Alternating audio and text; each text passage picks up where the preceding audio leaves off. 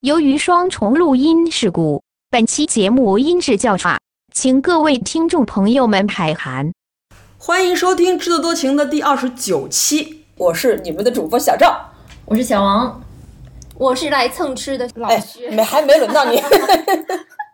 久违了啊！那个我们因为一些个人原因，这个个人原因我们之后也会讲，断更了很久。但是我们恢复录制的时候呢，请来了两位嘉宾，都是比较重量级的。本来只有一位，我 是硬拽没轮到你说话呢。小王介绍一下吧，好，我先给大家介绍一下今天的嘉宾是诚实从所述悉尼远道而来的这个 Terry 老师，还有就是我们的老朋友薛老师。 大家好，第一位返场嘉宾，哎，我又来了，主要是今天有好 吃的，嗯，泰瑞介绍一下自己吧。嗯、大家好，我是今天来蹭吃蹭住的 Terry。因为很多年前曾经在墨尔本生活过，所以呢有幸认识了我们的两位主播之一。 哎，我们也认识好 了，以及我们今天的另一位嘉宾，对嗯我就是那只在电影院里个面陌生人。哎然后我们的另一位主播是我不在墨尔本的时候认识的，什么？就你们 不是也是在墨尔本认识的吗？但是那年我已经不在墨尔本了。哦，分的好清楚啊！不是自我介绍 吗？ 对对对对对对，嗯，我觉得这个就是跟这个节目的所有的渊源吧。泰瑞老师现在从事什么工作啊？啊、数据分析啊，数据科学家。没有，数据科学家是要更近一截的。我们只是做一些报表，然后做一些可视化。但是今天的要讲的东西跟我工作内容没有太多的关系嘛，所以我觉得我们可以介绍下一位嘉宾了。哦，我就不用介绍了吧，我是大家都熟悉的薛老师， 传说中的，对吧？现在也算是墨尔本十八线网 红了，啊，登上过澳洲主流媒体 SBS 的这个广播节目。那可不，地球人都知道我，薛老师也是刚刚 刚刚才从外地逃回墨尔本的，对吧？对对对，从呃变成橙区橙色区域，又变成红色区域的布里斯本 逃回来了。但放心，呃，我已经在黄金海岸待了两周，所以已经是自算是自行隔离了。对，嗯不会给大家造成困扰，不用担心。你现在告诉我们还有点 晚了，我们在一个锅里面吃东西来着。吃了饭 了都。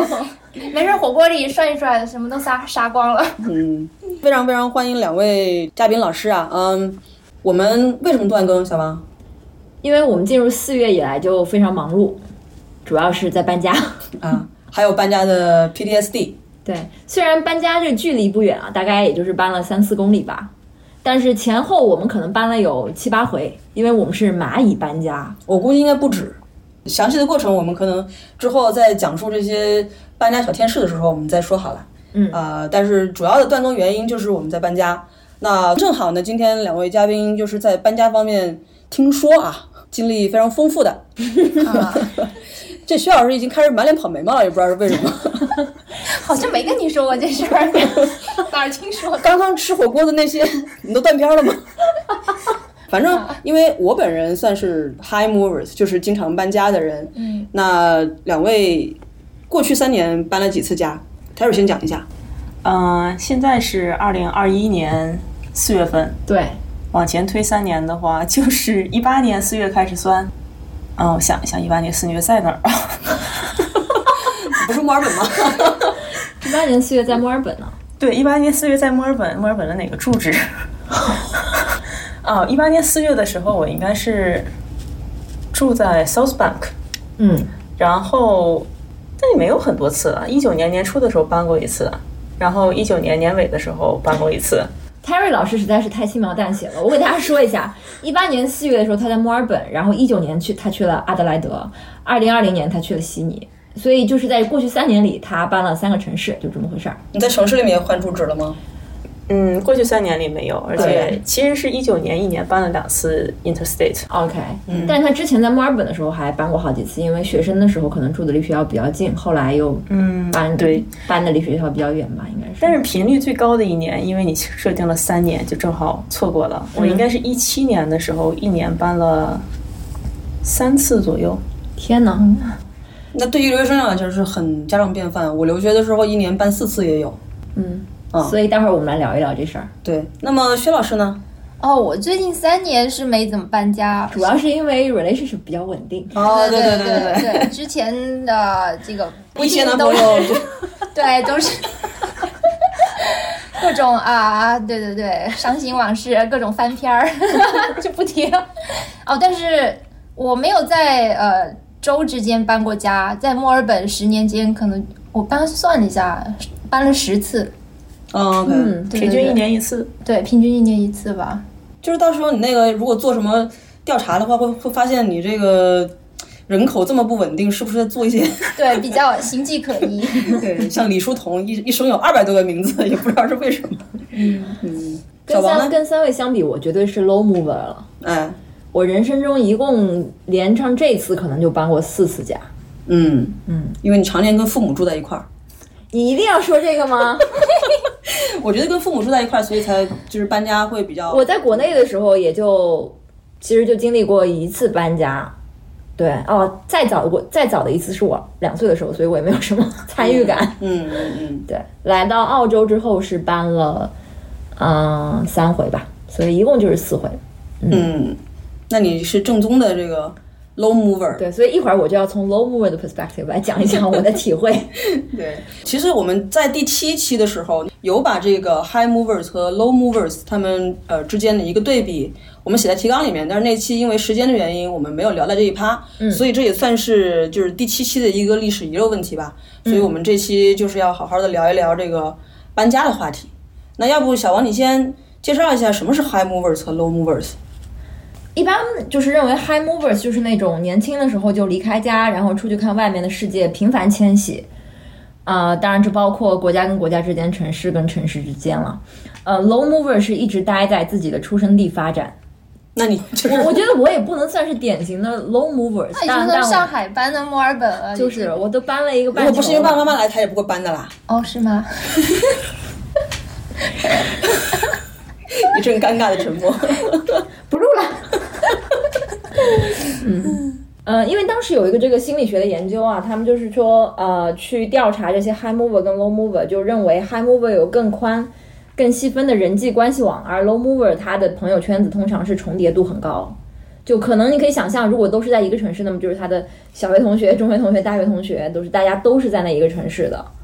啊，如果 high mover 的话，你当你做出一次搬迁之后，你肯定要到新的环境里去认识新的人，所以相对来说你的朋友圈子就更宽。但是 high mover 就比较以自我为中心吧，因为到了新的环境就是得重新习惯，然后要要习惯这种孤独的生活一段时间吧。嗯、l o w movers 就是有比较强的这种集体归属感，一方肯定也是跟时间有关了，因为你在那个环境时间越久，你就会有越有一种归属感。嗯，哦啊我想，我其实我想先问一下两位嘉宾同不同意这个说法？我们先从第一个开始，就是 high movers 是不是有更宽、更细分的人际关系网？我觉得，呃，大部分应该算是，但也有个别可能有的工作原因不得不，呃，就是不停的搬家，但是主要跟人的性格有关。如果你本来就是很内向，你不停的搬家，还是跟周围人没有什么交集，嗯，可能我也我也是这样觉对得。对、嗯，那您本人呢？就是作为一个 high mover，你是有更宽、更细分的人际关系网，还是你的朋友圈子重叠度比较高？呃，我觉得我的话还是可能我周围也没有什么 朋友 啊，就除了男朋友，就是没有普通朋 友。嗯，其实我也我也就是我也之前就在广州，然后呃也没有怎么搬过家。到墨尔本之后，我也没有换过城市，然后基本上交际的圈也不会换的特别多，就朋友还是周围那些朋友。墨尔本你再搬到哪里还也还是会继续的薛交老往。师不算是 high mover 了，对徐老师应该是属于 low mover 里面的 high mover，就是他在同一个地方同一个搬挺多，出于对种种原同因一个吧。城市， 那 Terry 觉得呢？其实我觉得刚才你们提到的一个人，他在一个城市，然后他的小学同学、中学同学，可能高中同学都在这一个地方，现在蛮难实现的。你自己不动是有可能的，但是你要你以前的同学关系依然围绕在这个城市，其实是很难实现的。我觉得可能看是什什什么城市，对，但是即便是一线城市，也许现在回国的人可能会更多一些。嗯但嗯，就像我的中学同学，在我的我有联系的人里，确实可能得有一半多是留在家里的，但是其他人正在在国内各种城市或者是出国的也都有很多。像你的人际关系能非常稳定的从小学维持到你工作，这种形式，我觉得是在父母那一辈能实现的，但我们这一辈比他们的时候应该难了很多。就我我自己可以不搬，但是我无法阻拦我的朋友们 搬去别的地方。我觉得海淀区的人不会有这种烦恼。呃，我觉得如果就是说我自己没有没有搬走的话，就是一直留在出生地的话，呃，我身边当然是会有朋友离开去到别的城市或者国家，但是大部分的我觉得还是有那个比较紧密的朋友圈子，还是会固定在那边的。然后所变动的是少数，但当我自己一旦搬去了新的城市和或者国家的话，那么就是变动的是多数了，不变的那些是少数。我觉得只是一个程度的差异。嗯，哎，其实我想问一下啊这个嘉宾和呃小赵，你们自己比较呃，因为小赵跟 Terry 算是 high movers，但是你们是喜欢这种状态的吗？还是你们其实已经不太想搬了，不太想再变动了？我先说我自己，我其实就是大的一次搬迁，就是从国内搬到澳洲。呃，我觉得那一次搬迁完之后，我自己的感受是，我不想再有这样的一次变动了。其实，在我年轻的时候，就是读大学的时候，比如说刚工作的时候，我其实非常向往那种四处呃， 云游四海，对对，有一种漂泊的感觉，或者说，如果我有可以当时啊，如果有一份工作是可以让我就是有这样的呃 s e c o m m e n 的机会，或者是在这个岗位，在这个国家待一年，然后到下个岗位待一年，我会非常吸引我。我觉得这种是嗯，是我所向往的。但我真的自己嗯，就是把国内的所有的人际关系也好，工作也好，都抛下，到了一个新的环境重新开始之后，我觉得这个过程是挺痛苦的。我自己是不是很愿意重新来一次？除非那样的搬迁是在有一些基础上，就是不论是经济基础还是人际的一些基础，否则我是不不太再敢于做这么大的一一次重重新的这样的一个搬迁。我不知道你们是怎么觉得？其实，如果一直要搬家的话，是不是说明这个人的性格里面有一些更 insecure 的感觉，就是他不太容易有安全感、安定感？我觉得搬家很多客观原因吧，也不是对主观，就是看你是说啊会被房东赶走是吗？就是真的有真的是有发生过，就嗯房东要卖房东要房卖了房子必须得搬，嗯。对，或者是工作原因、学习的原因，或者是换男朋友的原因， 对，小小贴士，不要随意跟男朋友住在一起，这样很容易搬家。对，呃，我是经过航海之后在船上住过，我是我现在就是住哪儿都没所谓，我这拎个包，就是有个地方睡觉就可以了。对，这是我的情况。嗯，但有的时候不仅是就是说住所，还有就是这种 security 的感觉，可能是也来源于收入，比如说嗯，我我的意思，还有包括朋友。像因为我收入、嗯工作，你到哪儿都能找得到呀，对不对？但我当时面临的这 insecurity 就是我一开始来有一年都没有找到工作，哦，啊，所以我当时就是嗯就觉得这种感受是挺挺不好的。因为我从来都是，可能我们过早的进入下一个议题了，但是我两次搬家都是因为换工作的原因搬家的，所以没有说没有工作的这种不安全感，嗯更多的是问想不想再翻。如果有一份更好的 offer，然后那没有所谓啊，前提是下回我可能会请搬家公司打 包，哪怕要多花一点钱。鼓掌。心有戚戚焉啊，真是。小赵觉得呢？我不介意搬家这件事情，但是搬家我要 for good reason，比如说因为我买房，所以我搬走；要回国，所以我搬走；或者是因为这个有些人的房子租不出去，需要我们搬过来住一 住。像年轻的时候，因为出国读书嘛，会有一年中搬家比较多次，也也有各种各样的原因啦，就是里面闹老鼠，或者是什么房东突然跑了，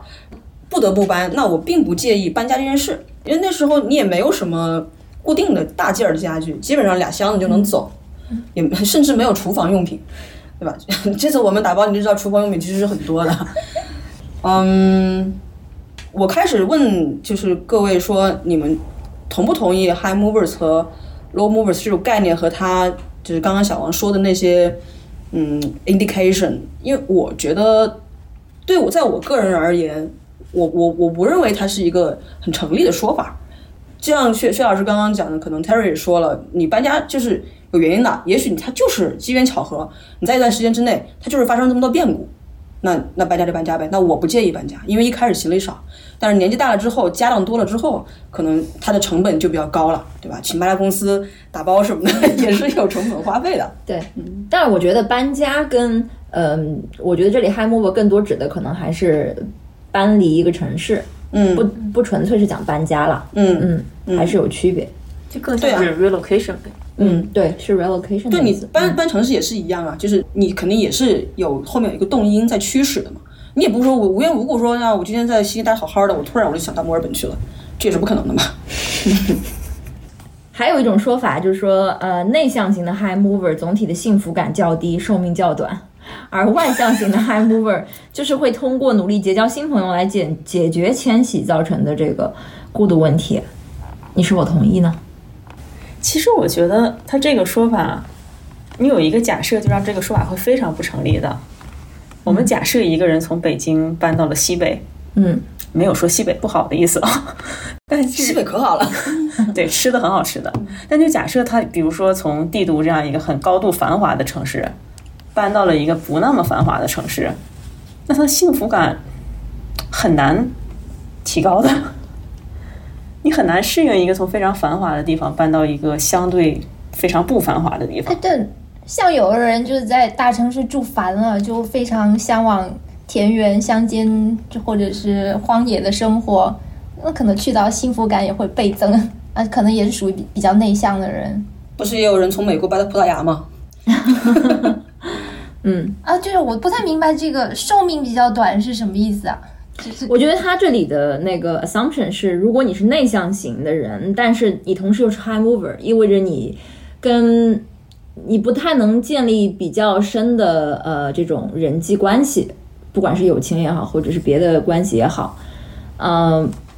可能在情绪上面，在 mental health 上面会有一些影响。哦，你就是比所以较容易自杀是吗？会 比较容易陷入一种就是情绪，然后又缺乏呃这个身边的人的支持跟鼓励，所以导致啊、呃有这个寿命较短的这样一个一个现象。但是如果是外向型的 high movers，就是会通过，我不是说一个人一定要结交新朋友就会幸福啊，但就是有的时候可能是需要生活中还是需要有一些这个呃适当的人际交往来来帮你排解一些情绪的吧，我觉得是这样的一个意思。嗯嗯但是因为你一旦你 move 了，确实这个客观来讲，你就是会中断你跟原来的这个朋友的一些交往，不管今天科技怎么发达。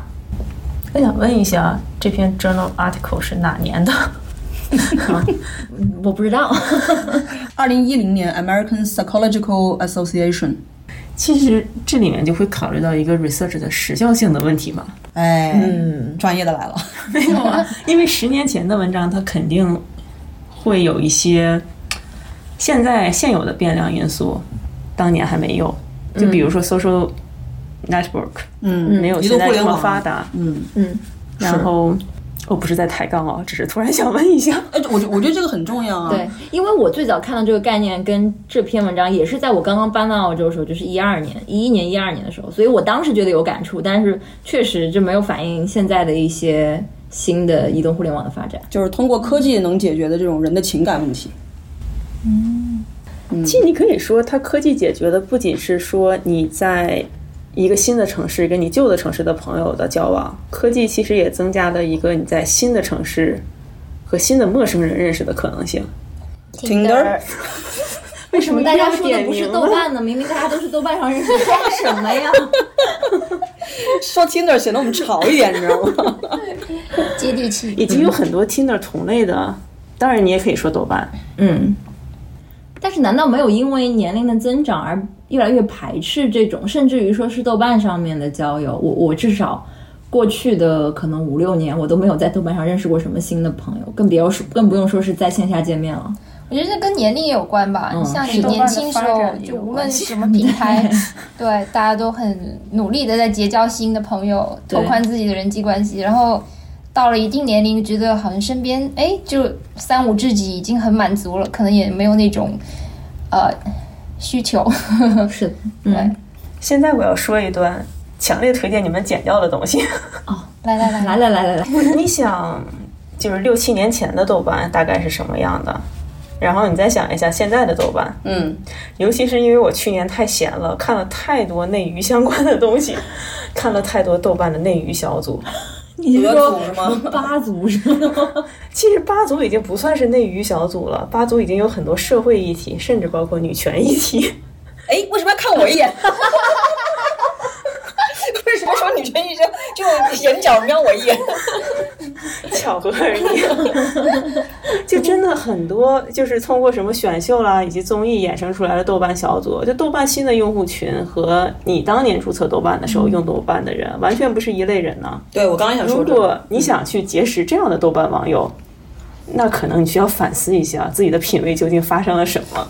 即便我看了一年的内娱，我也丝毫没有想法想认识这一批豆瓣网友，好吗？ 嗯，你只会想把他们放到一个圈子里，作为一种观察对对象。对人类学的研究的那个 sample，这段真的非常需要剪掉。这段非常好，一定要这段非常非常非常放进精去彩。嗯，那以后你放心，那个群体不会听我们播客的。对对对，想多了。那以后的交友是不是都要到那个播客平台上面去找，啊，找那个大家趣味相臭味相投的听友们？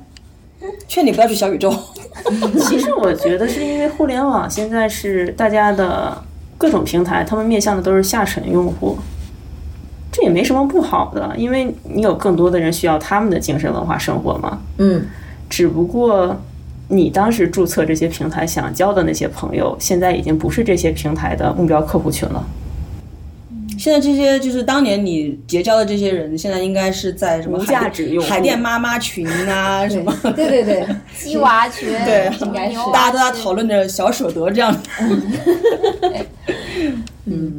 呃，我有一个学生啊，他最近开始录他的第一期播客，他们那个第一期也是聊的那个搬家的话题，非常巧啊，就是他们在那个节目里面提到说，嗯，首先搬家是一个内心。撕裂的一个过程，然后有什么断舍离啊什么的这种内心的一个 process 吧。那我们下面其实也可以根据我们搬家的过程中，我们的一些这个 pains and gains，然后我们给一些这种澳洲搬家的这个小贴士。然后我比较这个武断的将它分成三个阶段，就是搬家前、搬家中和搬家后。那看就是各位有没有一些经验教训啊什么可以分享。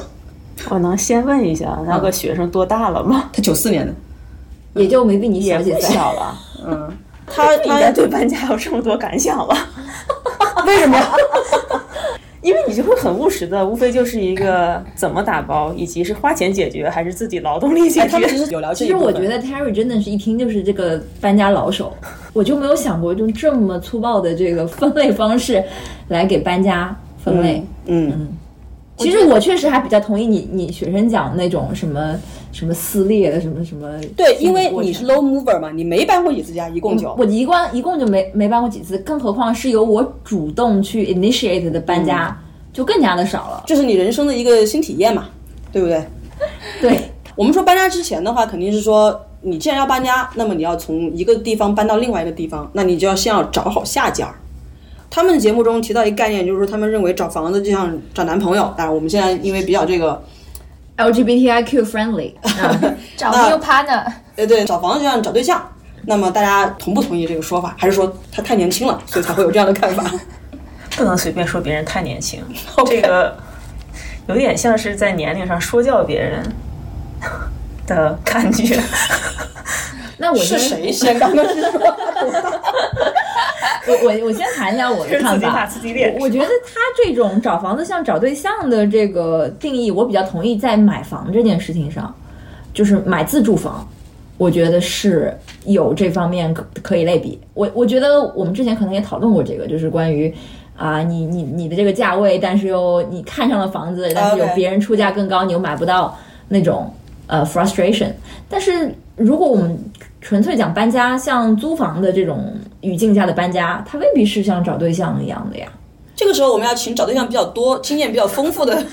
薛老师先来开始。哎，怎么就 我了？嗯，我我以后会比较同意，就买房子可能就是一旦拿到了，就以后脱手会比较难。 就我觉得这个是有点可比 性，那不是应该上结婚吗？啊？为对什么像是找了一个呃谈恋渣男爱的，谈恋爱的话，你遇到了不合适，你就可以分手啊。哎，那但租房子是的话，你基本上你你看到就是不合适的，你也可以对就是退掉嘛，是是，无非但就哦损失一笔是押金了。对，但卖房子可能就后续的东西就会比较多。呃，如果是租的房子，可能会脱手的比较快一 点。现在是一个 vendor 和一个这个 home seeker 两个人之间在那边吐苦 水。哦，确实是也是呃，像找对象吧，第一印象就给人欺骗性很大，然后你就戴着各种， 就是玫瑰色的眼镜看，觉得哪儿哪儿都好。嗯我真的住了一段时间，你就发现，哎呀，这这不好，那不好，各种问题出来，天花板发霉啊，屋顶漏水啊，是不是？然后你就想脱手，嗯，但你又不想 fix 它吗？ fix 要花 钱， 要 maintain，你啊要 fix 好再卖就能卖出去。啊，对对，就像把自己男男朋友调教好了，再留给下家人， 是那感觉。这样听起来好像有点什么地方不对 劲。其实有一种就很难类比啊，比如说我以前听到我们我之前在悉尼的同事啊，他说他们当年还在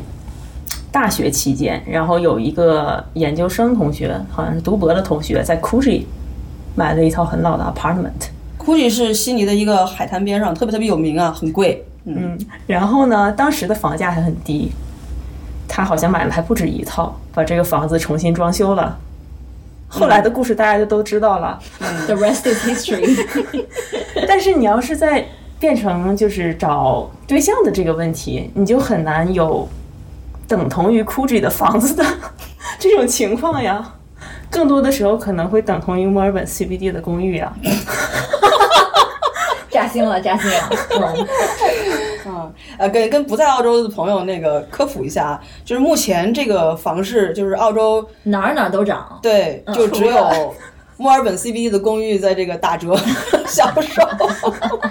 而我们现在录节目的这个地点呢，就在墨尔本数一数二的一个这个高层公寓当中。 但是另一种角度呢，你有一个 CBD 的公寓，嗯，总比没有好。对，但这个你又在找对象上又不一定是这样的，嗯，所以很多时候，哎，归根结底都是具体问题具体分析嘛。 说了一段废话。所以其实摊开来讲的话，找房子就像找对象也是没错的呀，只是说你这对象将来是结婚还是不结婚，对吧？你处得好就结婚了，那个处处不好咱就分手，或者是调教好了之后，对，不合就散嘛。嗯，所以呃，找房子有没有什么就是诀窍？比如说，我们从一个地方想要搬去另外一个地方的话，在找房的方面，我们应该有什么注意的地方？比较 practical，的我们不要讲这种形而上的东西。嗯，我个人来说呢，因为我都是因为工作搬的家嘛，你肯定是要考虑到一个你的通勤问题，嗯，这个是比较现实的。当然了，在当下的环境下，可能就不用考虑了，因为大家都在家办公。我已经在家办公一年了，我非常后悔找房的时候找了一个方便通勤的房子，有很长一段时间都没有用上它这个功能。在这方面，小王现在已经实现了彻底的自由，对吧？小王现在介绍一下你的这个，步行五分钟是吗？我的通勤跟大家汇报一下，现在的状况是门到门，我指的是从我们家这扇门到我办公室楼上的那个那扇门，十分钟步行。为你鼓与呼啊！ 当年那个你父亲买这房子的时候，就已经预想到了你们公司会搬到西边来，是吗？嗯，那还有什么其他的？就是因为像我，嗯，搬家的话，如果是租房的情况，我会比较喜欢租那种带家具的房子。这个跟很多澳洲人可能不一样。在我悉尼的房子出租的时候，中介一直跟我说，如果可以的话，你就把你的这个房子里面家具全部都就是搬走，因为很多人都要带自己家具搬进来。但是我就不太能理解，我认为，嗯，我如果能够拎包入住的话，这个是非常方便的事情。其实这次我们，因为我们之前租的地方也是带家具的嘛，所以在搬家方面我们就省了很多钱。是的，不然的话，我们不可能自己搬的。嗯，但是我觉得这里面可能是有个妥协吧，因为如果我们觉得对家具，不论是从功能还是美观上面没有特别苛刻的要求，然后房东提供的那些 furnishing 也都还过得去的话，就这是一个挺方便的一个 option。但是，嗯，当然，如果像澳洲人，他们从第一套房子就是自己带着家具搬进去的，那他们势必是要带着这套家具走的，嗯所以对他们来说，unfurnished 就比较，啊、比较实际一点。嗯，包括我自己当时在买房的时候，我也是承接了我前房东、就上一个房东的所有的全套家具家电，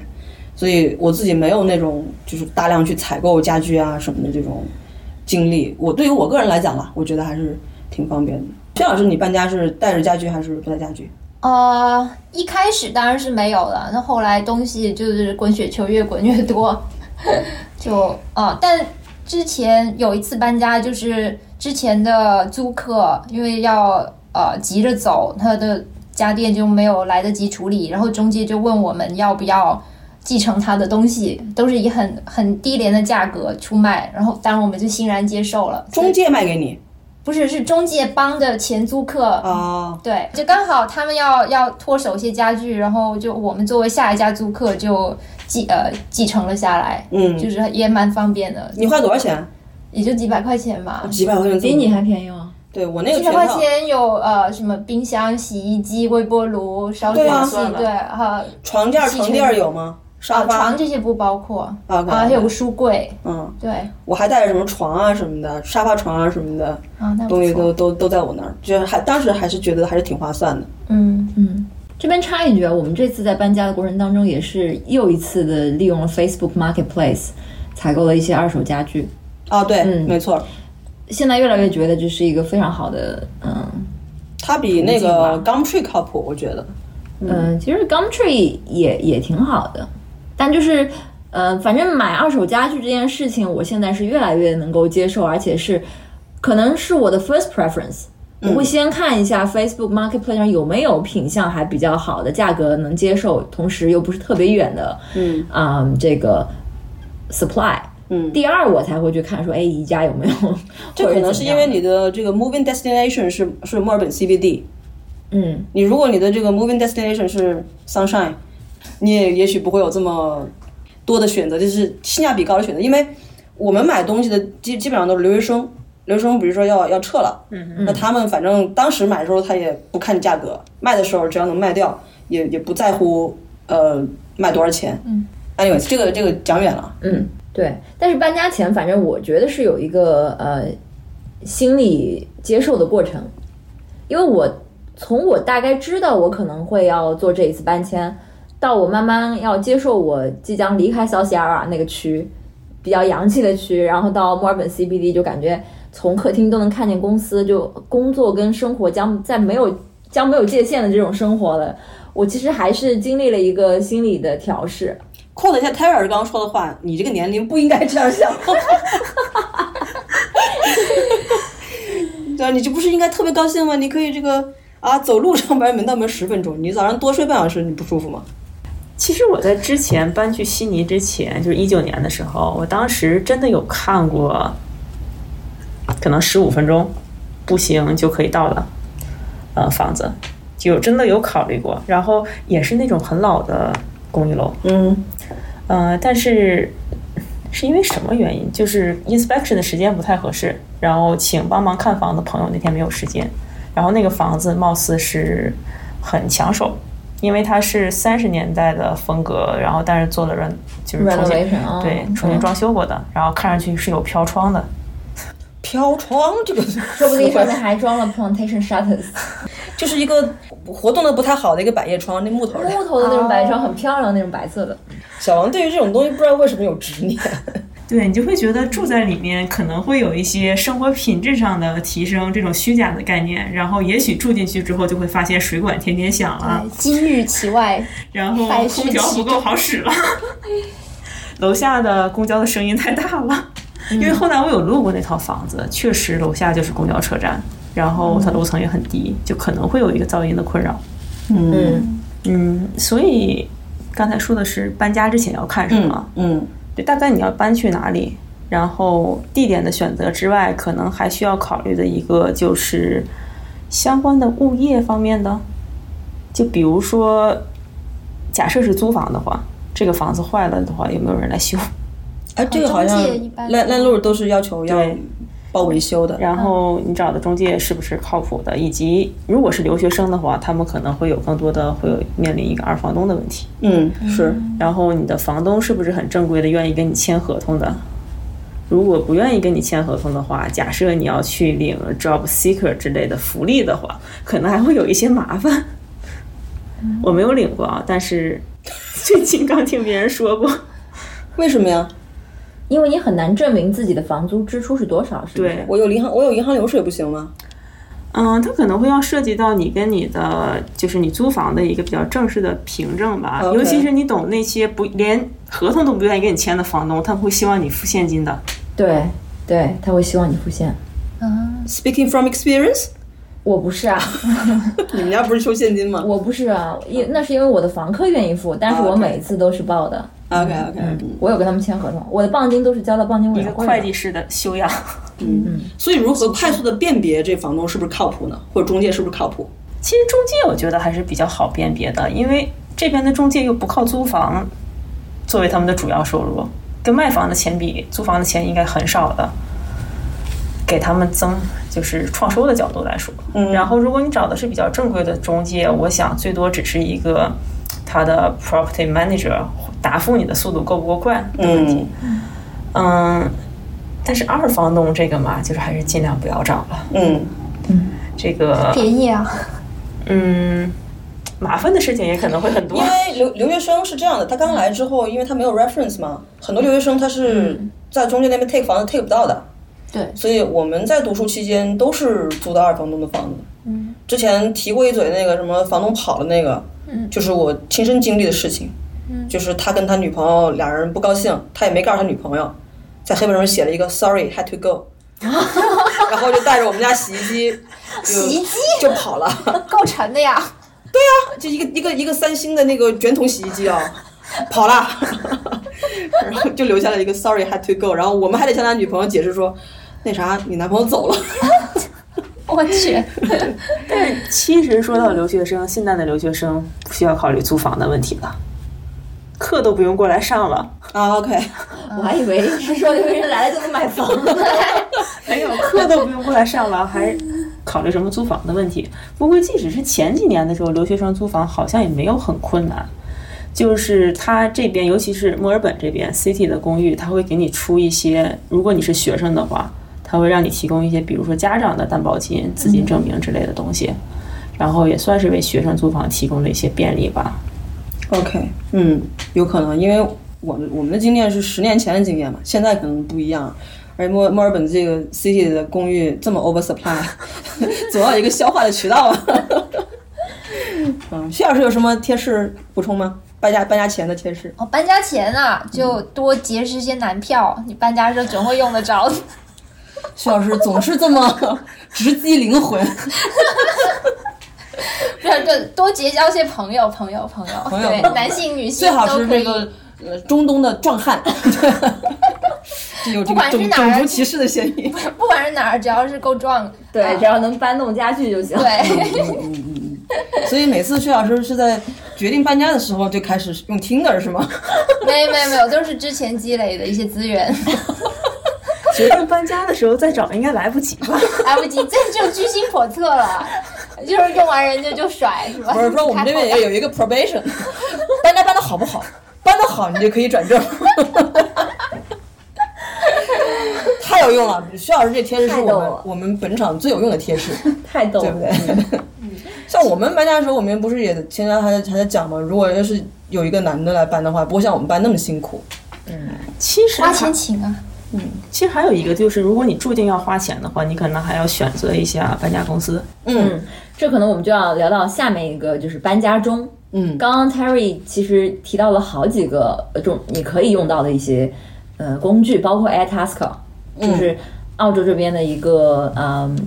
平台吧，就相当于你可以去雇别人来为你跑腿儿。你做什么都可以。买凶杀人，但是因为你并不知道那人是什么样的人啊，你就像当时我是找过搬家公司，正规搬家公司六六十几块钱一小时，给我拍了一老一小，你找谁说你去， 对不对？看他俩搬的样儿，我都觉得不忍心，觉得自己在这个虐待老人、虐待儿童，是不是？那 Air Task 我能看照片吗？那不是 Tinder 吧？是还是需要这个。 还是这样那靠谱？嗯，其实这次搬家当中，我们也是嗯有一个教经验教训吧，就是该聘请专业人员的时候，还是要聘请专业人员。对对对，其实只要你用过专业的，就真的很专业的搬家公司，你应该就不会再想自己动手了。其实是这样的，因为就像前面小赵说的，我们是从一个 furnished apartment 搬到另一个 furnished apartment，所以没有存不存在搬大件家具或者是白色家电的问题。对于我们来说，就是随身物品跟我们没有想到过去的这个一年半之内积攒的这些锅碗厨房瓢用盆品，呃，厨房用品、锅碗瓢盆之类的，所以我们当时的想法是，这东西自己搬，蚂蚁搬家就行了。但是你还是要大意了。一方面也是因为我的这个车啊，这也不是一个容量很大的车。如果是，呃，后面有一个呃是个 van 啊或者什么的，当然是另当别论了。嗯，其实两种好处都有。如果你都是自己动手搬的话，在很早很早以前，我还在上学的年代是做过这种事情的，就是从学校附近走路到学校十分钟的地方搬到走路到学校 八分钟的地方。但是因为它是两个，怎么讲，就是说一个是。嗯，东西向走的，一个是南北向走的，嗯所以这两点之间的距离还没有，不是说特别的近，嗯然后当时我们是蚂蚁搬家的方式，嗯，嗯，学生时代嘛，东西没有那么多。对，不过我当时的室友好像有一行李箱 的书 有啊。再有一点，书千万不要用行李箱装，哦，应该那个用用什么哦绳子捆，对，或者一装摞纸一摞，箱。对，这个我有 OK，经验。嗯然后这就是涉及到了打包这个问题，究竟要放在搬家前还是搬家中？如果你是一个经验很丰富，或者你要搬很远的话，一定要放在搬家前考虑这件事情。你要怎么打包？然后你考虑的不仅是你要怎么装进去，假设说它要拿出来的话，你要怎么拿出来？嗯，哦，我跟你讲，我最近的搬家是从楼上搬到楼下，同一个公寓。然后他们那个厨房的那个抽屉都是一样的，我们整个抽屉卸下 来这 跟人换了一个是吧换？了一个，对，东西全部都不用 动。你这是犯规吧？ 就我们在法，就法律这个虽然不禁止，但是也不提倡。我觉得今天两位嘉宾特别搞笑，就 Terry 就是很正经的在那边讲这个搬家的贴士，然后徐小就突然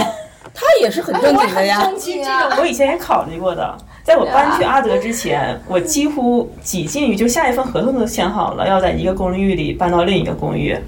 然后我当时好像也确实有想过，就是类似的做法，因为它这些新的公寓，它的厨房的软装都是一样的嘛。嗯，然后你与其与其说新的地方你还要再清洁一遍才信得过，你莫不如就把你旧的抽屉直接拿 过去对吧？装上。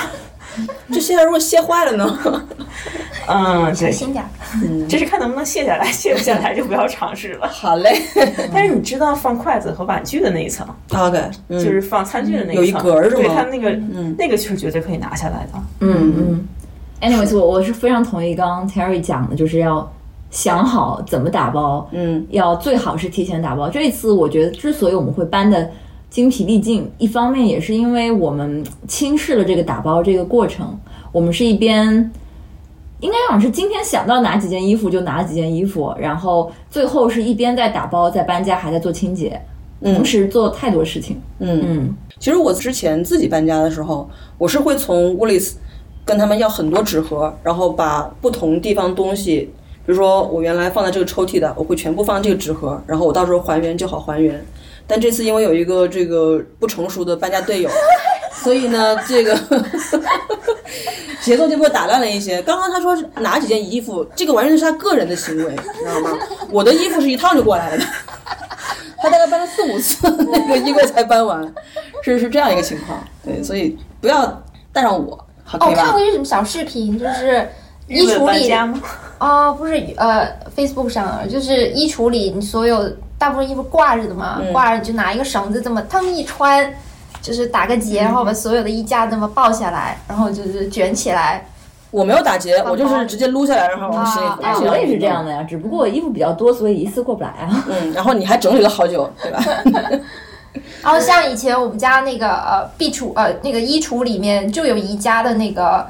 整理整理格，嗯就是呃内衣袜子什么什么，就是全部都在里面。然后搬家的时候整个东西卸下来，嗯搬走。所以你平时越 organized，搬家的时候没错就是更加的这个 hassle free 一点。对对对，嗯，我们之前我还听说，像日本人那种搬家，他们会到你的房间来给你拍照，然后给你搬回去之后就就全屋复原那种。我不知道，就是各位有用过这种 service 吗？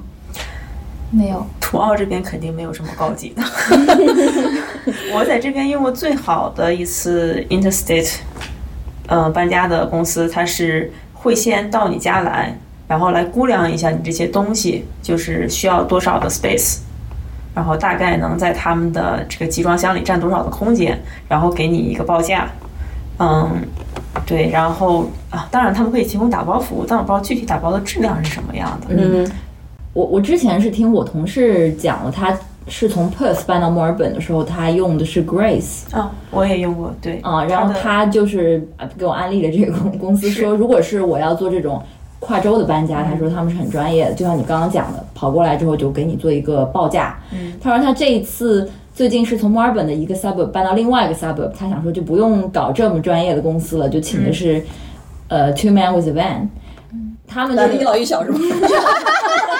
就跟小赵说的那种情况，他们是按时间收费的。结果来这儿，没想到那俩人手脚特别慢，就最后从头到尾搬，反正也是也花掉了八百多块钱，就是同城搬家而 已。我所以觉得就是因为是按小时计费，所以他有这种 agenda，就是他要花时间越长，他挣钱越多嘛。感觉啊，嗯，其实我也用过一次，就是墨尔本城内的专业搬家，就是在我说不计入三年这个时限里，嗯，再前一次搬家，当时我从 City 搬到 South Bank，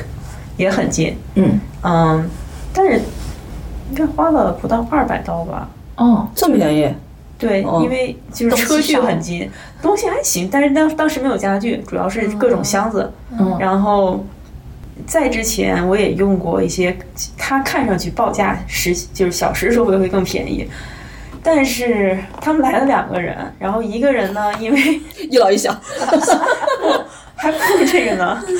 一个人因为 street parking 要收钱，一直在车上，根本就没有下来。 我来打听一下 是什么公司吗？要 blacklisted。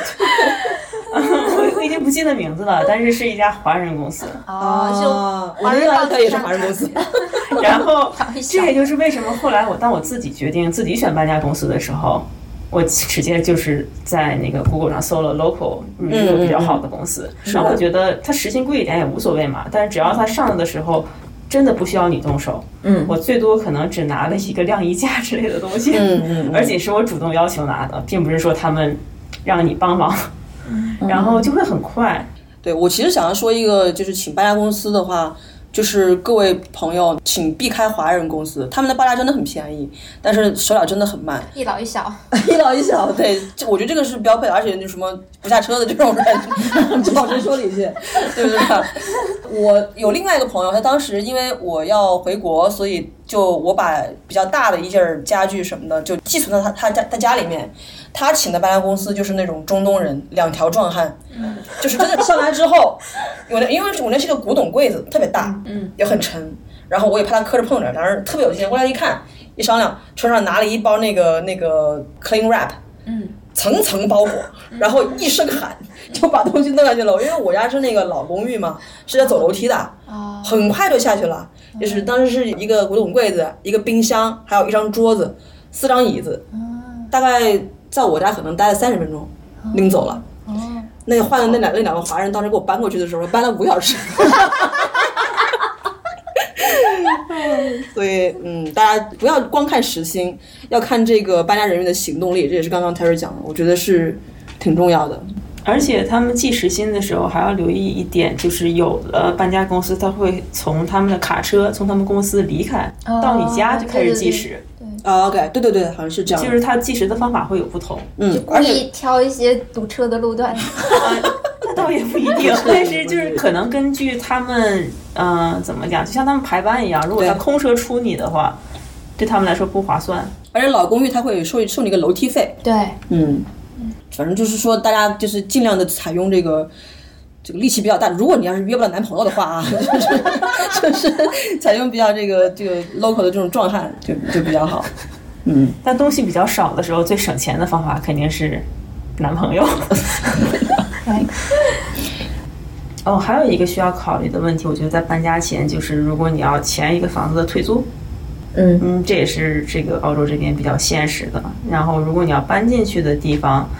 你可能会有一个搬公寓，会有一个很烦人的一点，你需要订电梯。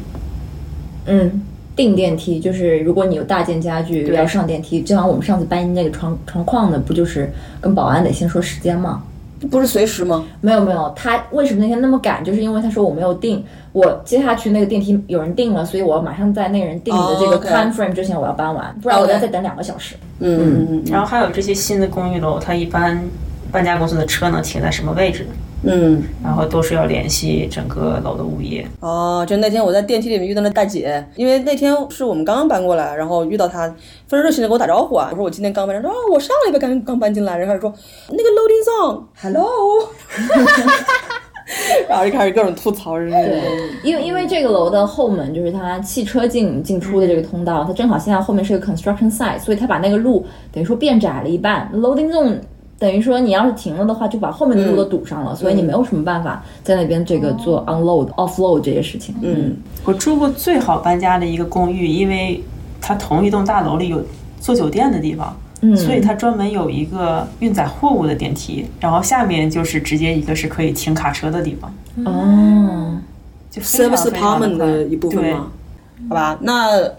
小王还有什么经验？我就想问问你，下一次搬家还会自己蚂蚁搬家吗？还是会请专业的搬家公司？你觉得？找我来啊！我我我觉得我会蚂蚁搬家，哦嗯，因为其实我认为这一次我们主要的原因，第一个是我们思筹规划思想上没有没有重视起来，对，嗯，对，就所以其实说说蚂蚁搬家，但每个人上班的时候带两个箱子过来，因为我们没有把那种早就应该过来的东西搬过来，所以导致所有东西压到最后就有点慌。另外一个就是我们的容器不够，我们现在所有东西就是靠着 Molly Spoon 之前的那个那箱子还与什么的，嗯其说是靠着蚂蚁 spoon，不如说我们靠着宜家蓝色袋 子，对，就是容器也不够，一直在然后循环使用同一两件东西。所以这这次完全是因为思想上你没有没有引起重视，所以搞得很狼狈。同时是包括我们清洁的这些东西，我们可能之后也会讲到啊。对，所以我们我们完全可以更早一两年搬过来，然后我们再留出更多的时间去做打扫这件事情。就是刚刚可能他说的那种退租清洁的这种东西，因为中介会有一些要求嘛。我们我们当时那房子的状况，可能之前薛老师过去也看到了，天花板上是有霉点的。擦霉点那个事情，小王他会给出比较详尽的这个，哎呀，不用你们擦吧，因这 个要要要哎是要我们擦的，这这个是在房它子的质量问题，这不个是在它你们退租的 checklist 上面是有的，是要清掉所有天花板跟墙上的霉点，就是它是 standard 的可一个是是 checklist。因为天花板漏水，这是对这房子质所以量问题，当然我，我不知道，因为我们最后现在也，我这两天没联系上那个中介，问他 final inspection 怎么样。但是他如果是想 question 我们这个东西的话，我绝对是可以就是 argue 的，因为在过去的一年时间里，我曾经至少三四次的跟他们就是交涉过这个霉点的问题。嗯，但是因为 COVID 嘛，他们说除非是发生这种漏水、断电这种 emergency，他们是不会上门的。嗯所以就一直没有解决。但是他之前发给我们的退租 checklist 上面啊，那既然讲到这个，我们就基本上开始讲旧居清洁吧，就是嗯嗯搬家后的这个一个事情。嗯，当时我是提前了一个星期就开始清那个霉点，因为我觉得这是。这会是一个大工程，就是其他的清洁，我之前认为哈都算是 manageable 的。事事实证明，还有另外一件事情也是花了我很长时间，等一下讲。就这个霉点，我实在是不知道能不能清掉，所以就站到椅子上去。一开始是用非常，嗯，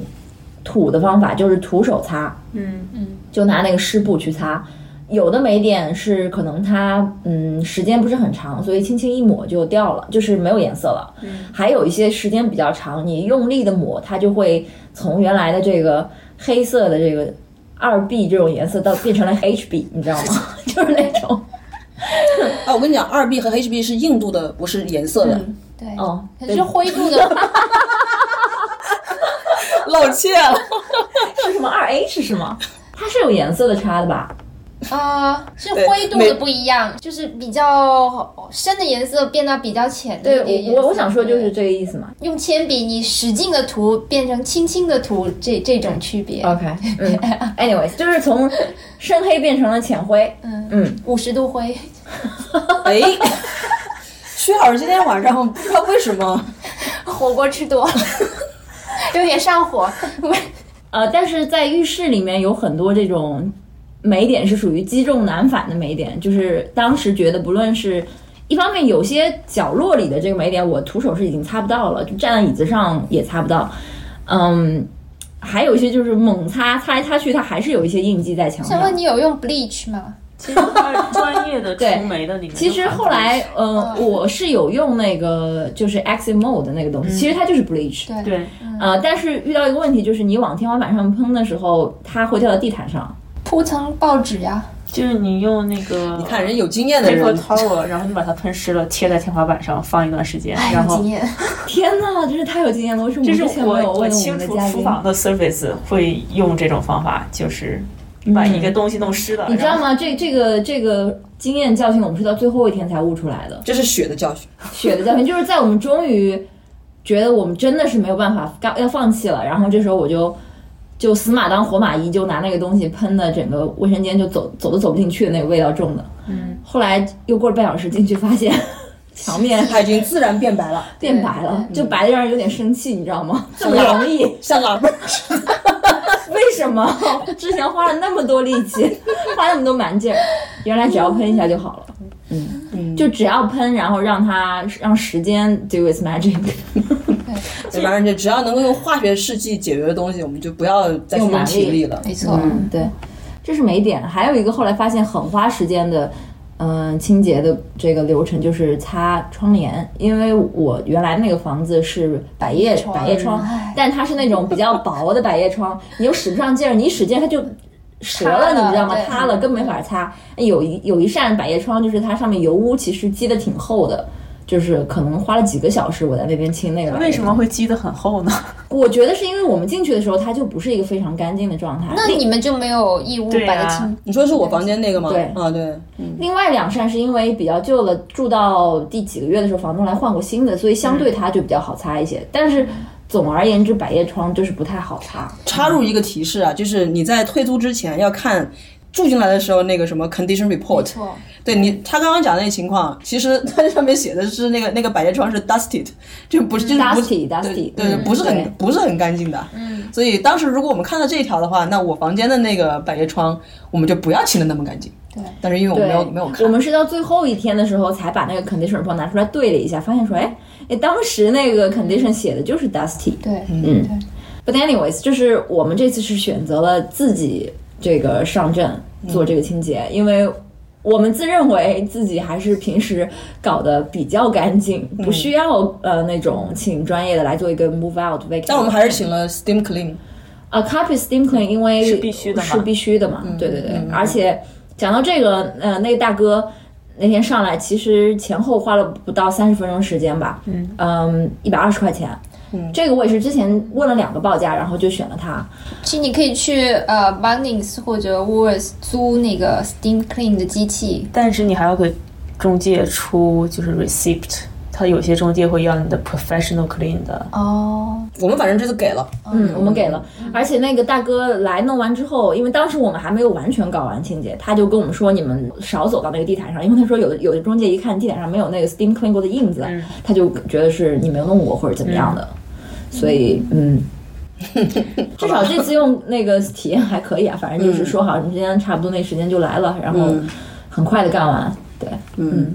感觉那大机器，我刚刚薛老师说租那玩意儿，我觉得那玩意儿应该不是我们民用的。特别特别大。那个哪它哦有这是个它是那个一辆 van，它的后车厢全部是那个机器，哦然后他们两个人，他太太在楼下就是在那边弄那个管子，呃，就是他机器连在楼下，对机器他没有是搬上来的，他没搬上来，因为我们是老哦公寓，他直接从那个楼梯间就是拿那管子给他捅上那来很了，专业啊。然后进来嗯，擦完再下去，对。它不专业，不能收我一百二吧？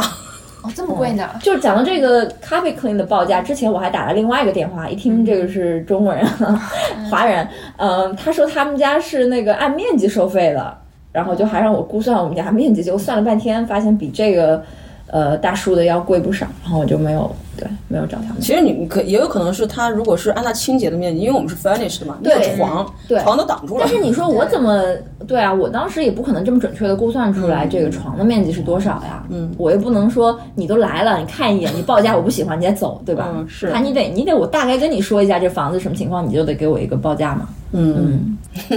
其实通过王老师的经验教训，可以做一个比较省事的方法。一个是你在搬家前，如果你决定要搬，经济条件允许的话，问一下清洁公司的报价，哎然后再问一下中介推荐的那家清洁公司的报价。如果差价你可以接受，你就选中介合作的那一家。嗯对，然后，嗯、另外一点就是，因为你要搬出去旧家，在这搬的新房子也是租的，一定要把 conditional report，哪怕连就是墙的边上有掉漆都要写进去，嗯，这都是血的教训，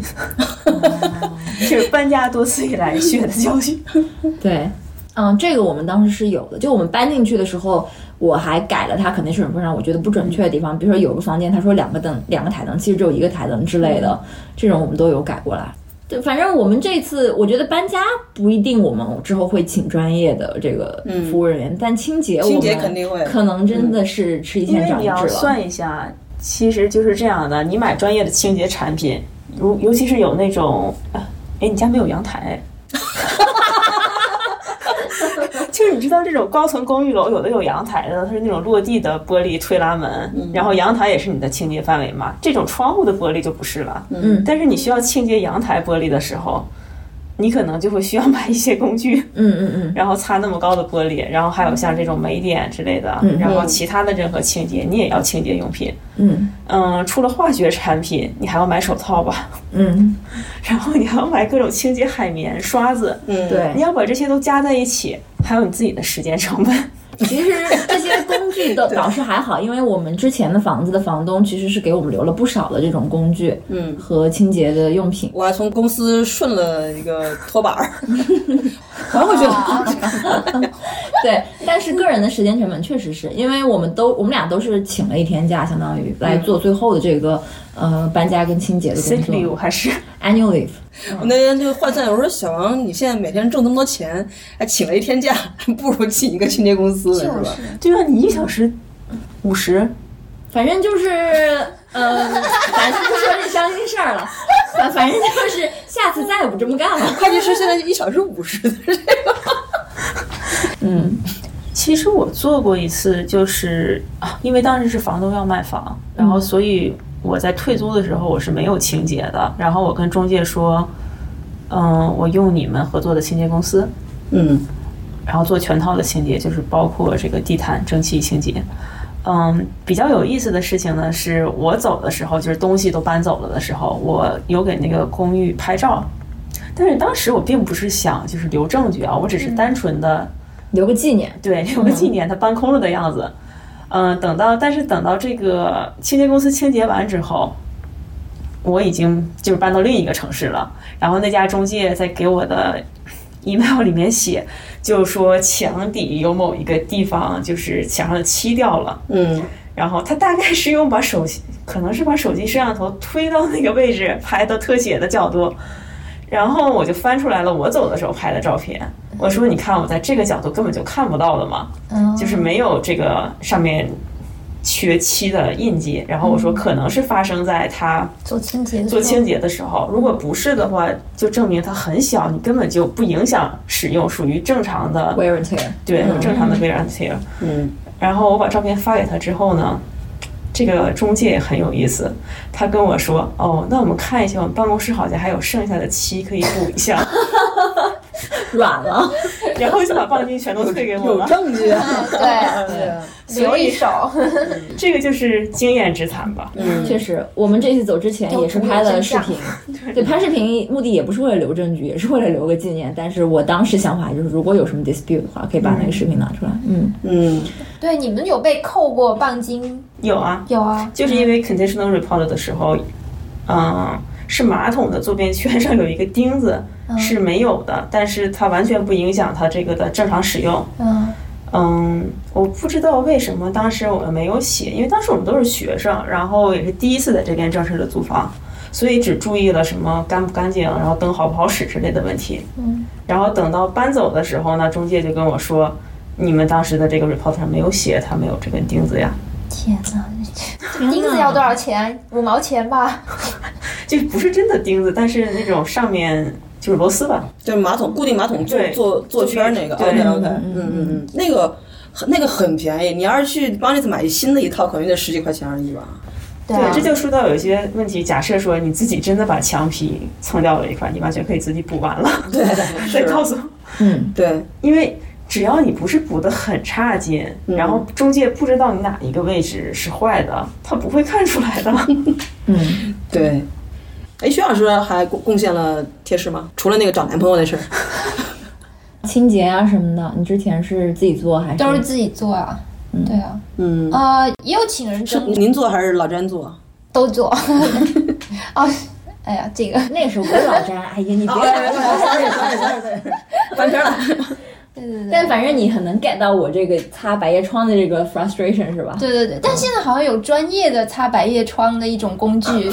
就是怎么往上一扫，就是一一整片都能都我这个印象能。但是也如果是有油污的，嗯，它比有较它难。有油，其实只有灰，啊还是很好擦对，的它。不是灰，嗯，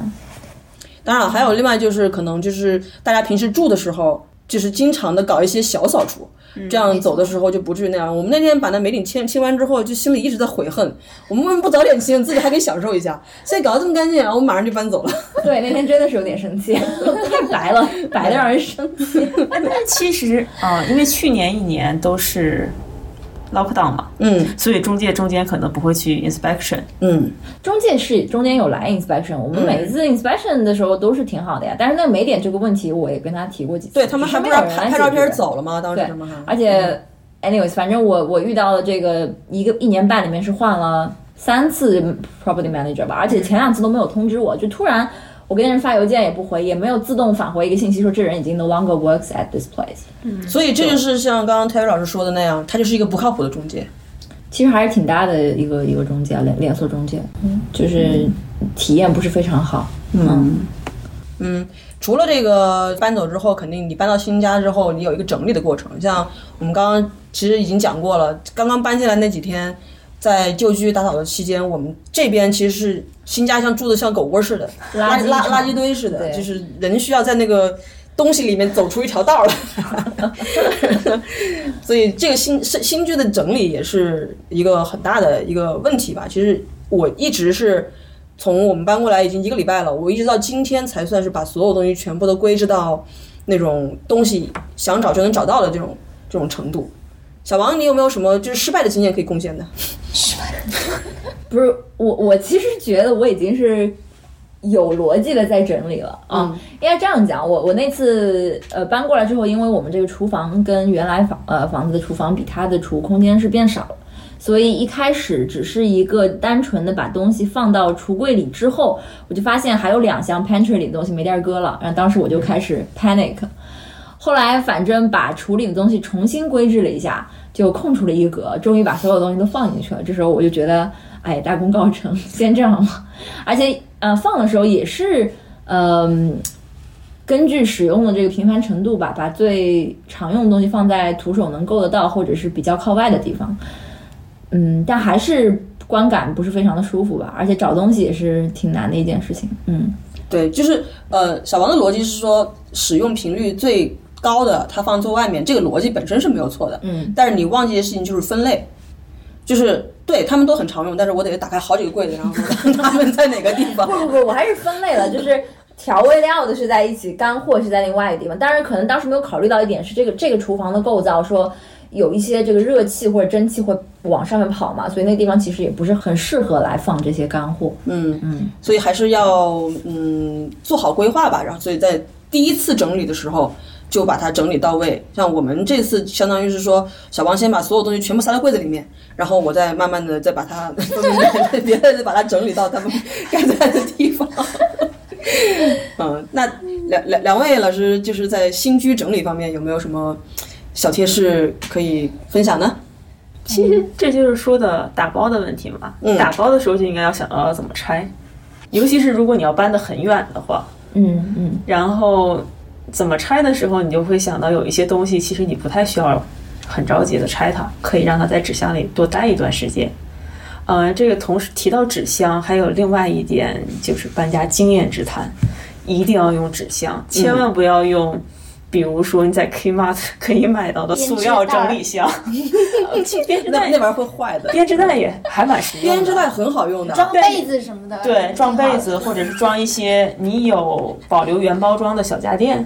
都很实用。嗯，但是就是 Kmart 里以及可能比 Kmart 更贵的地方卖的塑料整理箱也是一样的道理，因为。搬家公司他们帮你搬的时候，他们是有车的嘛，他们会把所有的纸箱摞起来。嗯如果你都是纸箱的话，就会很好搬。但是你知道那种塑料整理箱，它下面是有轮轮子子，然后它塑料呢又不是很抗压的，嗯对它们摞在一起就是一个很灾难的事情，嗯。就是发生过吗？灾难就是很麻烦 碎，过，但是不会，也不会碎掉或者怎么样。我那盖儿会就是碎很麻烦，啊就是它往上面压着对那有盖儿的会碎。啊对，有的盖子会碎。嗯嗯，所以我在第一次就是从墨尔本搬到阿德的时候，我把我所有的塑料箱子都送人了。嗯，嗯，因为在之前，他连室内的一次短距离的搬家都承受不了。是纸箱真的是很重要。我们我们是因为搬家之前正好是有一个那个 food delivery 过来，然后那个箱就是挺好的，它又高，然后它嗯又不是很就是那种体积太大，你你能搬着会受不了嘛。嗯，所以它我们它是重重复利用，是吧？打包的时候，为什么又说到打包？其实拆包就是一个打包的问题。如果你打包打得好，拆的时候就会很轻松。就像很多时候，如果你 plan 做得好，工作就会很轻松。嗯嗯，重的东西要放小箱子，嗯，然后轻的东西可以放大箱子，哪怕是让搬家公司给你搬，因为除非这个搬家公司也给你提供拆包的服务，否则你还是要自己拆的嘛。还有拆包服务好像有的是可以的，但是我觉得可能好多人假设说你很多都是私人用品的话，对啊，也许也大不想愿别意人看你帮你里拆面什么东西 然吧？后 收到哪里，所以它拆包是给你管规制的吗？还是就给你打开箱 子？我哦不知道，我没有用 过。我但是我知道装包是绝对是帮你管，就是比如说你的所有的碗、厨具都是干净的，它帮你裹起来，放到一个纸壳箱子里，嗯这种。嗯，像有一些不常用的东西可以晚一点拆，然后前提是家里空间够啊。嗯，您看这个价儿， 尴尬的沉默。 一个箱子还是可以放得下的嘛，就是放两个箱子也是能够活动的开的。嗯，然后再一个就是有一些东西，第一次搬家的时候发现你可能搬了几个月都没有拆它，第二次搬家的时候就可以送人了。哎，其实这就是我们这次搬家的另外一个体会，就是搬家是一次非常好的断舍离的一个 practice。我们之前。呃，在这个日常生活中也是囤了一些我们觉得会用到的，什么瓶瓶罐罐啊，或者是一些呃打包盒啊之类的东西，在这一次搬家的过程中都被扔掉了。但是平常积累的东西，并不是所有东西都没用对，啊。纸盒就是有用的，但是纸有一盒些有用东西就是会被扔掉了还，有我攒下的那些什么，泡沫塑料。对泡沫塑料啊，那些包装纸啊什么 哎你也的，在那，我就是想到有今天吗？哎，你知道那碗碗跟碗之间，你是需要搞东西把它遮住，不然会撞碎的。啊，拿衣服一裹，床单一裹，床单也拿，你不还得我也洗拿吗？啊， 你不对，还得洗那床单什么之类的吗。其实你可以把碗套在塑料袋里，然后再用床单裹。 那你还是不能解决碗跟碗落在一起的时候，它们互相的碰撞啊，可以的呀，怎么那？天就层就是就是一层碗一层床单，一层碗一层床对啊呀、单，或者你把它夹在被子里也是可以做到的。哦，我理解，他们是说把那个 freezer bag 套在碗上面儿，对然后再裹在那个，这个不环保。 没有了，没有了，就是因为我平时嗯平时网购的时候，有的时候它会给你有一种那对种充气的那种对东西嘛嗯，那个就还还挺好用的。嗯，然后其其他的，我看他们专业装碗筷的有那种泡沫的，就是很大的一卷。然后我为搬家买过奇怪的，最奇怪的东西其实是一种彩色的 label，然后每一个上面会写 bedroom、kitchen、bathroom，标签机，这就是我想要的那玩意儿。然后。嗯，你早说，我还可以带回来一部分，因为真的很我我厚我的一想包我想的是那种那种自己打字的那种。啊，哦我知道了，下一次你给我们寄那个火锅那勺的时候，就一起把它寄过来就行。你还惦记着呢？明年的圣诞礼物有着落了，是吧？那得后年才收 到了。但其实它的原理就是 color code 嘛。嗯如果你常用电子表格，说不定工作当中也会有人这么做。嗯，是的，嗯，但是我看到过一种更先进的，因为我上一次搬家的时候它没有货了，所以我没有试过。它是在这个的基础上，它上面加了一个 QR code，然后你可以区块链技术，没有 根据它的平台网站，你可以扫描，然后扫出来之后，它可能你可以存这个箱子里的一个 list，你放了什么东西，或者是你给这箱子拍照，然后就直接在你手机里，你可以自己开包的时候都能看到吧。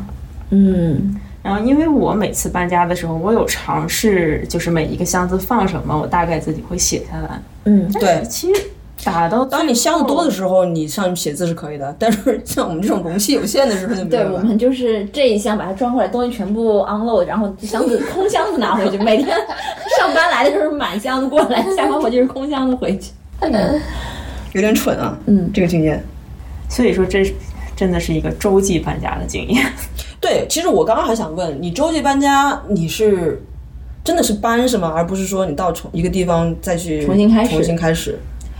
嗯，因为是这样的，第一次从墨尔本搬的时候，我的所有的家具都很新。然后当时其实就是房东要卖房，嗯然后恰好我找到的下一份工作是在阿村儿，嗯，嗯，所以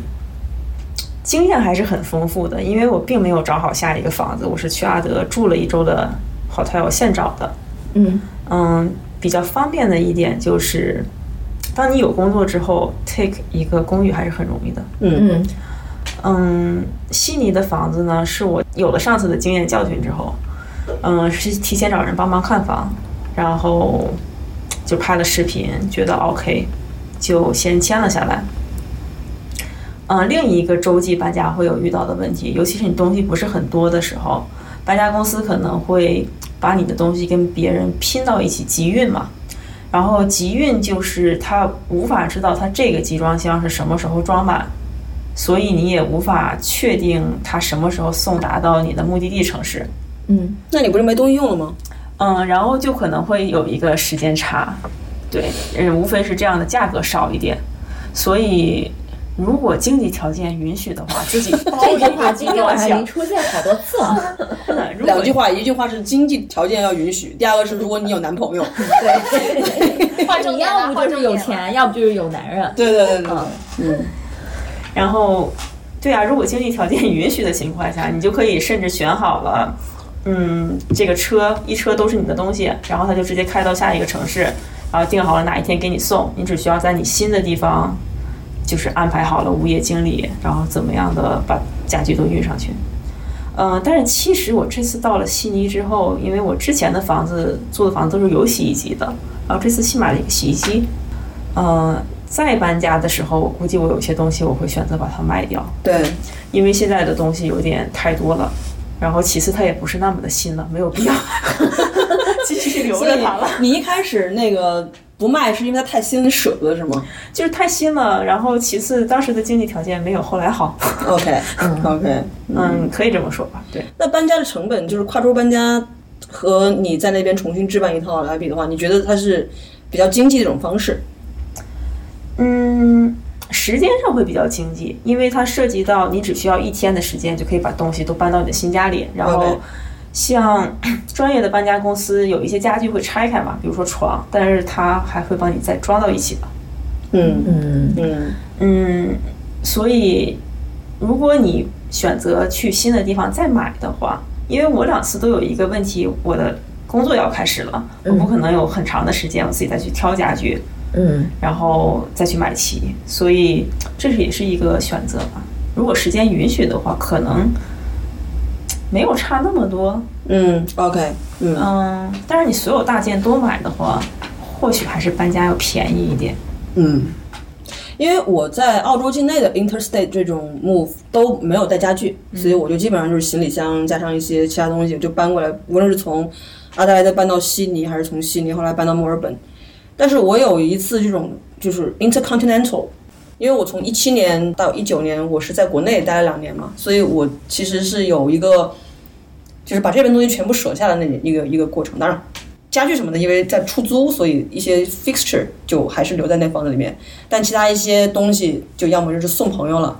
然后要么就是扔掉了。要么就是送到 op shop 就把它嗯给捐掉了，虽然我也并不确定人家是不是需要我那东西啊，但是我就觉得我是不是你们总是能够在里面找到一些有用的东西把它卖掉嘛，对不对？所以我的选择可能就是就是把它处理掉，而不是就是把它带着走这样子。Anyway，就是嗯说那个对啊搬家的这个断舍离的这种、 这种感触。小件的东西都会捐一些、送一些的。嗯，对，哎，我觉得我送过你一个笔筒是吧？ 一个巨大的红色的漆雕的，非常沉。 对。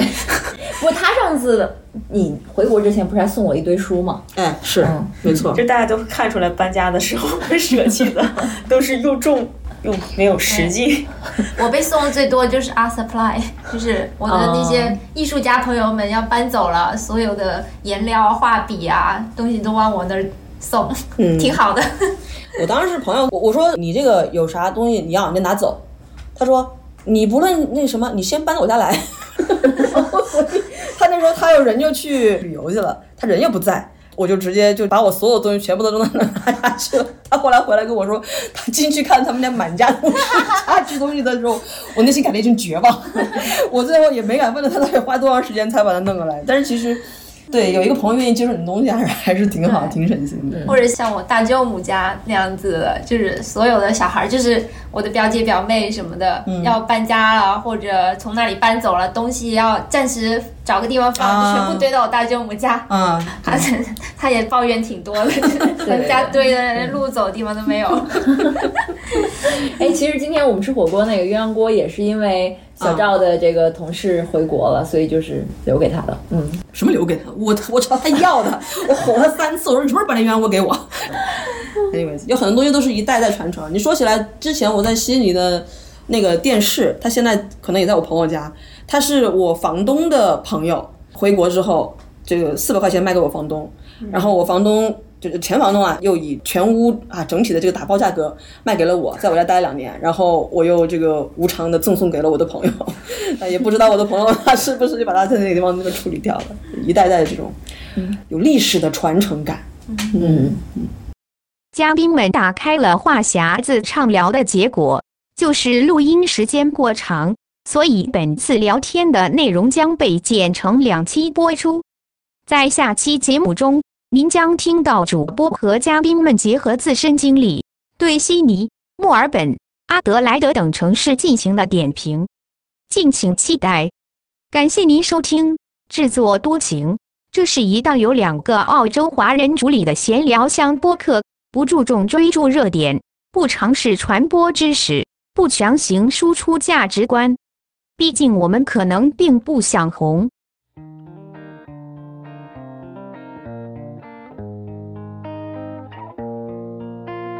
你们不用看提纲了吗？哎我看了，但是忘了。我没时间看了，我你可以现在拿在手里看呀。然后现在看，就手机上你们有吗？我发啊，给你你们讲，你们讲，那我也得我得追着这个讲啊。我看一下。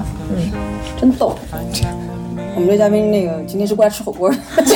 本来就没有打算叫我来，